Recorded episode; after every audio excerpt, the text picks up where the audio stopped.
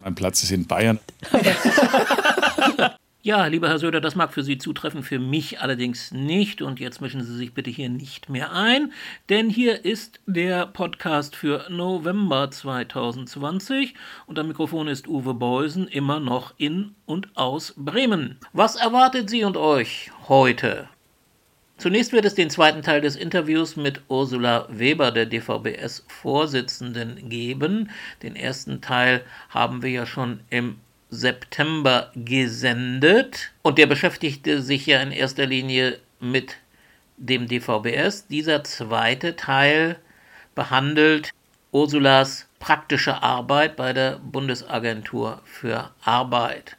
Und wenn sie sagt, dort würden demnächst wieder Präsenzveranstaltungen stattfinden, so ist das wahrscheinlich inzwischen schon wieder Schnee oder Corona von gestern, wenn man so will.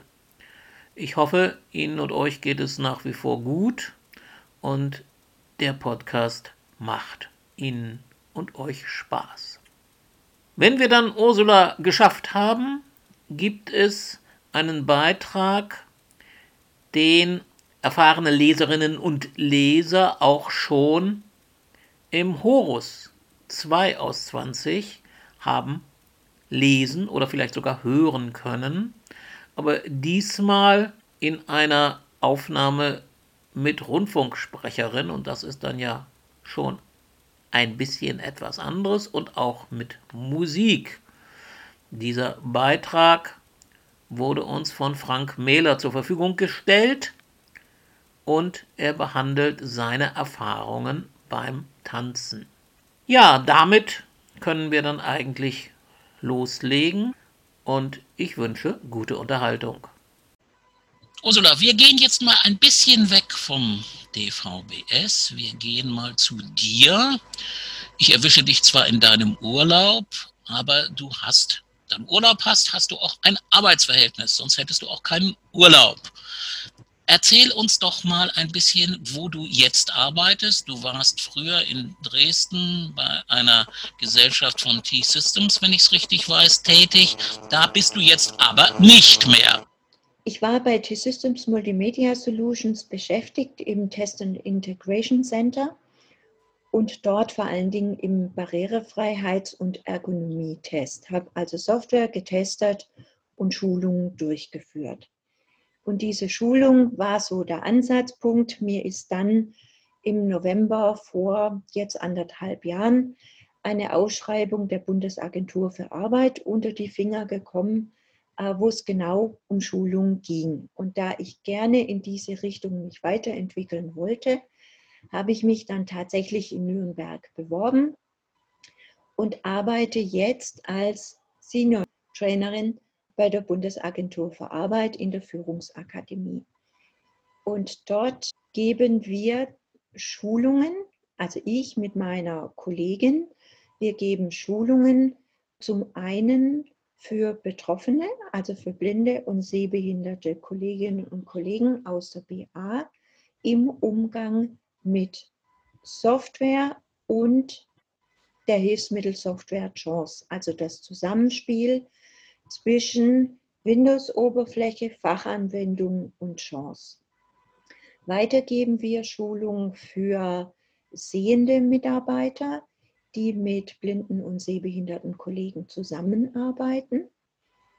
Und hier geht es auch um, die, um das Zusammenspiel von Chance und Fachanwendung unter Windows-Oberfläche. Die dritte Art von Seminaren, die wir geben, sind Sensibilisierungsseminare wieder für sehende Kolleginnen und Kollegen, die quasi mit blinden und sehbehinderten Mitarbeitern in Berührung kommen. Und da geht es hauptsächlich um Kommunikation, um Auswirkungen von Sehbeeinträchtigungen, teilweise auch von anderen Beeinträchtigungen. Das bleibt einfach nicht aus, dass hier Nachfragen kommen, weil es gibt ja durchaus auch blinde und sehbehinderte Menschen, die weitere Einschränkungen haben. Und diese Seminare sind größere Seminare. Das kann man hier machen, weil es hauptsächlich um ja, Kommunikation, Motivation und so weiter geht. Du bist jetzt, glaube seit zwei Jahren inzwischen schon bei der BA. An, anderthalb Jahre. Ich habe am 1. April, was haben wir, 2019 habe ich angefangen und bin natürlich auch dann für die Konzeption dieser ganzen Seminare mitverantwortlich. Und auch Corona-Zeiten hat die Arbeit beeinflusst. Ich arbeite inzwischen meistens im Homeoffice. Präsenzseminare sind wie im DVBS momentan nicht möglich. Wir haben momentan auch noch Dienstreiseverbot, so kann man das ganz deutlich sagen. Also Dienstreisen werden nur genehmigt, wenn sie unbedingt erforderlich sind. Da keine Seminare stattfinden, muss ich auch nicht dienstlich unterwegs sein. Das wird sich jetzt so langsam ändern, weil ja auch hier ist geplant, also innerhalb der BA ist geplant, Seminartätigkeit wieder aufzunehmen. Und hier müssen ja die Regeln überprüft werden, muss geschaut werden, wie geht es überhaupt, um eben sowohl Teilnehmende wie auch Dozenten zu schützen und nicht zu einer zweiten Welle ja, beizutragen. Ja, das ist klar. Da vor dem Problem stehen ja, glaube ich, alle Organisationen. Eine letzte Frage dazu, Ursula. Was für Erfahrungen hast du denn gemacht? A, bei den blinden und sehbehinderten Teilnehmenden und B, auch bei den Sehenden, die ja mit anderen Inhalten von euch gefüttert werden, sag ich mal. Ich beginne mal mit blinden und sehbehinderten Teilnehmern, die ja im Umgang mit Chance und Windows bzw. Fachanwendungen geschult werden. Es gibt teilweise ein sehr, sehr großes Wissen, was die Nutzung von ja, Screenreadern angeht. Teilweise ist das Wissen nicht so groß, sodass diese Seminare aus meiner Sicht sinnvoll sind.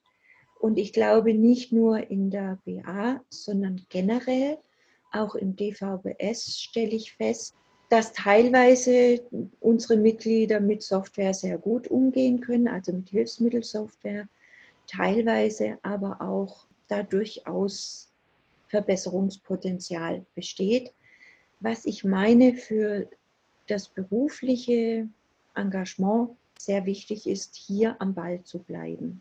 Und hier gibt es ja auch aus dem Projekt IBOP heraus ein Angebot, das der DVBS inzwischen in sein Portfolio übernommen hat, dass in Zusammenarbeit mit Kooperationspartnern hier ja eine Weiterbildungsqualifizierung erfolgen kann.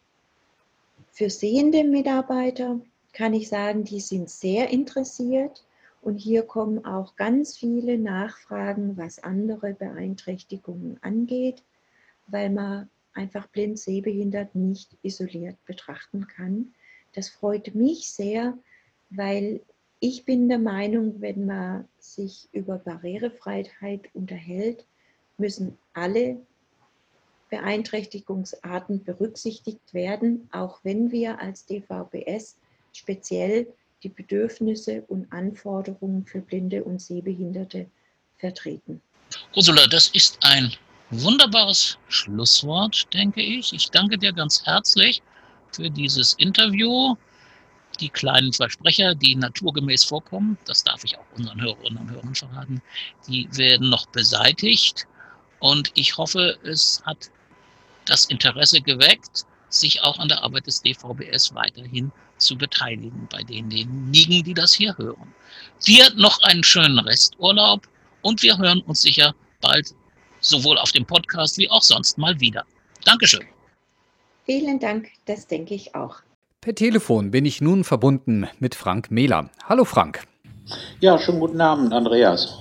Du hast einen wunderbaren Artikel geschrieben zum Thema Tanzen. Ich möchte dich fragen, bevor wir nun gleich diesen Beitrag hören werden, was bringt dir eigentlich das Tanzen? Das Tanzen ist schon eine tolle Sache. Ich kann mich auf zwei Sachen dabei beziehen, die ich gerne im Leben immer schon gemacht habe. Und zwar einmal Musik. Also ich spiele Gitarre und Klavier. Gitarre schon lange, Klavier ist seit gut 20, 25 Jahren, später erst im Leben angefangen. Also das ist die eine Sache, die Musik und das Kombinieren eben mit zur Musik sich bewegen. Ja, und vielleicht sollte man auch zugeben, es macht natürlich auch Spaß, wenn man Paartanzen macht, dass man mit einer Person zusammen eine Sache macht. Das ist eine besondere Sache. Man ist eben nicht allein, sondern ist zu zweit. Machst du diesen Beitrag selber ankündigen? Ja, der Artikel heißt, wie man beim Tanzen es oft so sagt, darf ich bitten?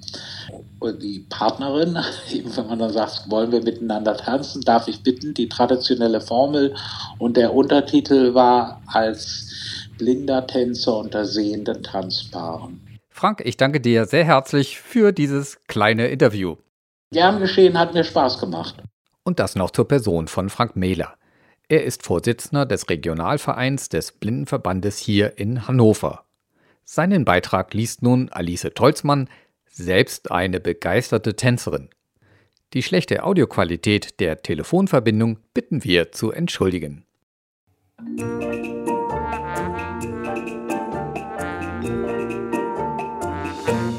Eine Rumba erklingt im Saal. Ich strecke vorsichtig meine Arme aus. Doris ergreift meine linke Hand mit ihrer rechten und ich lege meine rechte Hand auf ihre linke Schulter. Behutsam setze ich meinen rechten Fuß zur Seite und bewege meinen linken Fuß leicht schräg im Wiegeschritt vor. Hoffentlich im richtigen Rhythmus. Slow, quick, quick. Im nächsten Takt setze ich den linken Fuß seitwärts links und den anderen für einen Wiegeschritt nach hinten. Doris bewegt sich mir gegenüberstehend, spiegelverkehrt. In diesem Augenblick konzentrieren wir uns im Tanzkurs nur noch auf die Rumba. Wenn dieser Grundschritt gut klappt, kann ich meinen linken Arm heben. Meine Tanzpartnerin tanzt dann eine Rechtsdrehung. Auch wenn ich ihre Drehung nicht sehen kann, spüre ich ihre Bewegung durch einen leichten Luftzug und eine sanfte Berührung ihrer Kleidung. Vermutlich haben Sie schon bemerkt, Doris kann sehen und ich nicht. Bei Rumba, Cha-Cha-Cha, Jive und Disco Fox wählt sie sicherheitshalber zu Beginn des Tanzes einen Platz für uns, bei dem wir nicht zu nah an anderen Tanzpaaren stehen. Denn bei den lateinamerikanischen Tänzen bewegen sich die Paare eher an einer Stelle. Wie bin ich überhaupt auf die Idee gekommen, als Blinder mit einer sehenden Tanzpartnerin an einem Tanzkurs teilzunehmen? Ich hatte letztes Jahr an einem DVBS-Seminar in Saalgrub teilgenommen. Fünfmal fand in dieser Woche ein Tanzkurs für blinde und sehbehinderte Paare statt. Am Ende des Kurses in Saalgrub ermutigte mich unser Tanzlehrer an meinem Wohnort Hannover an einem Tanzkurs teilzunehmen. Wieder zu Hause fragte ich eine Freundin, mit der ich vor 20 Jahren schon einmal länger getanzt hatte, ob sie sich vorstellen könnte, auch mit mir als blindem Tänzer wieder zu tanzen. Sie war gleich dazu bereit, es auch unter den veränderten Bedingungen mit mir auszuprobieren. Ich rief bei der Tanzschule Familie Bote in Hannover an und fragte, ob ich als blinder Tänzer mit einer sehenden Partnerin einmal versuchen könnte, an einem Tanzkurs teilzunehmen. Die Antwort war ja. So meldeten sich Doris und ich gleich für einen Bronzekurs an. Schon am ersten Abend merkten wir, dass wir immer noch ganz gut miteinander tanzen konnten. Doris ist eine erfahrene Tänzerin und hilft mir immer wieder bei rhythmischen Problemen, die ich allerdings auch als sehender Tänzer hätte. Der Salsa ist für mich zum Beispiel ein Tanz, bei dessen Rhythmus ich nicht unbedingt immer mit muss.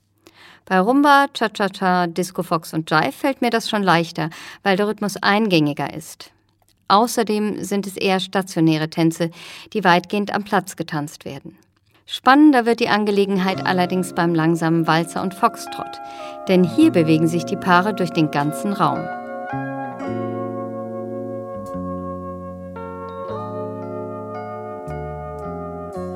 Drehen wir uns beim langsamen Walzer zum Beispiel in halben Rechts- und Linksdrehungen, ist es für mich als blinder Tänzer nicht leicht festzustellen, ob meine halbe Drehung wirklich 180 Grad beträgt oder ob ich mich vielleicht zu wenig oder zu stark gedreht habe. Hier korrigiert meine sehende Partnerin durch möglichst kleine Gesten unsere Richtung. Meistens erhalte ich dafür einen leichten Impuls auf Schulter oder Arm. Natürlich ist es auch manchmal notwendig, durch einen leisen Kommentar korrigiert zu werden.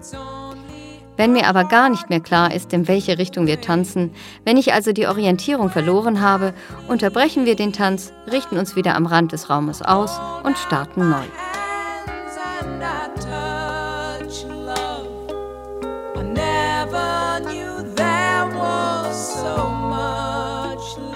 Bei den Standardtänzen übernimmt Doris eine sehr wichtige Aufgabe als Tanzpartnerin denn sie sorgt beim Tanz durch den Saal dafür, dass die Choreografie in etwa eingehalten wird. Bei sehenden Paaren soll der Herr führen, was in der Praxis nicht immer gelingt. Auch bei sehenden Paaren übernimmt die Dame manchmal Führungsaufgaben. Bei uns führe ich zwar manchmal, bekomme aber durch Doris diskret zu spüren, dass wir eine Bewegung korrigieren müssen, um andere Paare nicht zu behindern oder in einen toten Winkel des Raumes zu tanzen. Dies gelingt mir nicht immer und Doris muss dann relativ forsch intervenieren, um Karambolagen zu vermeiden. Auch dann fällt es mir nicht immer leicht, mich ganz ihrer Führung zu überlassen. Unsere Tanzlehrerin Ellie Bloch unterstützt mein Bemühen, blind zu tanzen sehr und kommt bei Schwierigkeiten mit neuen Schrittfolgen sofort zu uns, um mir die neuen Schritte direkt zu zeigen. Die anderen Tanzpaare reagieren auf uns als gemischtes Paar mit leichter Skepsis oder Bewunderung oder beidem, wie ich aus den kurzen Gesprächen in der Pause mitbekomme. Ich will aber auch nicht verschweigen, dass wir in den Pausen auch schon mal durch die Sitzordnung der Paare aus ihrer Runde ausgeschlossen wurden. Das kann ich natürlich nicht sehen, aber Doris hat es mir anschließend berichtet. Doris und ich wollen demnächst einmal probieren, an einer größeren Tanzveranstaltung teilzunehmen. Es muss ja nicht gleich ein Ball sein. Am wichtigsten ist es, dass uns das Tanzen Spaß macht. Die Freude ist immer groß, wenn die Bewegung mit der Musik harmoniert. Wir genießen diese Momente sehr.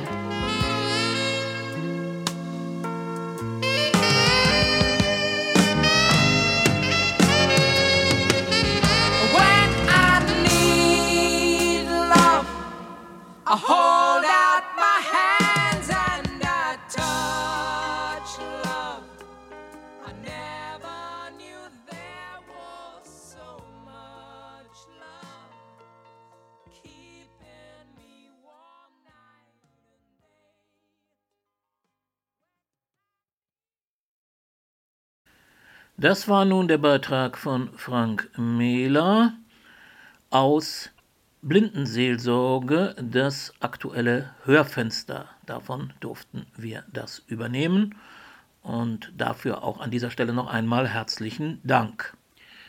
Ich bin nun doch etwas traurig, weil das euch und Ihnen aufgegebene Rätsel aus dem letzten Podcast offensichtlich niemand gelöst hat. Die komischen Vögel, die bei mir auf dem Balkon oder hinten Hunden im Hof herum tobten und krächzten. Welche waren das denn nun?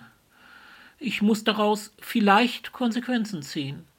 Wenn ihr der Meinung seid, dass dieser Weg, den ich gemeinsam mit euch gehen möchte, nicht der Weg ist, den ihr für den richtigen halt, dann lasst es uns heute aussprechen und dann lasst es uns heute auch beenden, hier und jetzt und heute. Kehren wir wieder zurück in den Alltag und der Alltag heißt für unseren Podcast für heute Schluss ist. Ja, Ihnen und euch allen alles Gute und ich hoffe, dass wir vielleicht im November noch einen zweiten hinbekommen.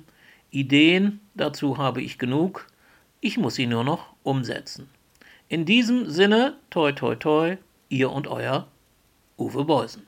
Kehren wir wieder zurück in den Alltag und der Alltag heißt für unseren Podcast für heute Schluss ist. Ja, Ihnen und euch allen alles Gute und ich hoffe, dass wir vielleicht im November noch einen zweiten hinbekommen. Ideen dazu habe ich genug. Ich muss sie nur noch umsetzen. In diesem Sinne, toi toi toi, ihr und euer Uwe Beusen. Die Zeit war schön, nur eins ist blöd, dass mit der Zeit die Zeit vergeht.